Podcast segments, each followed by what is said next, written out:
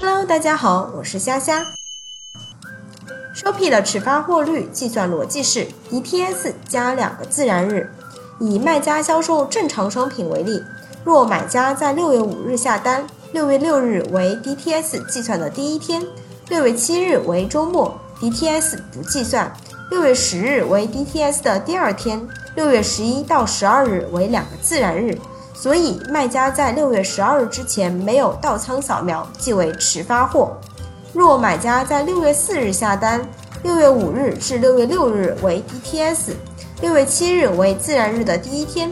虽然六月七日为端午节，但是因为该笔订单的自然日，所以不能豁免。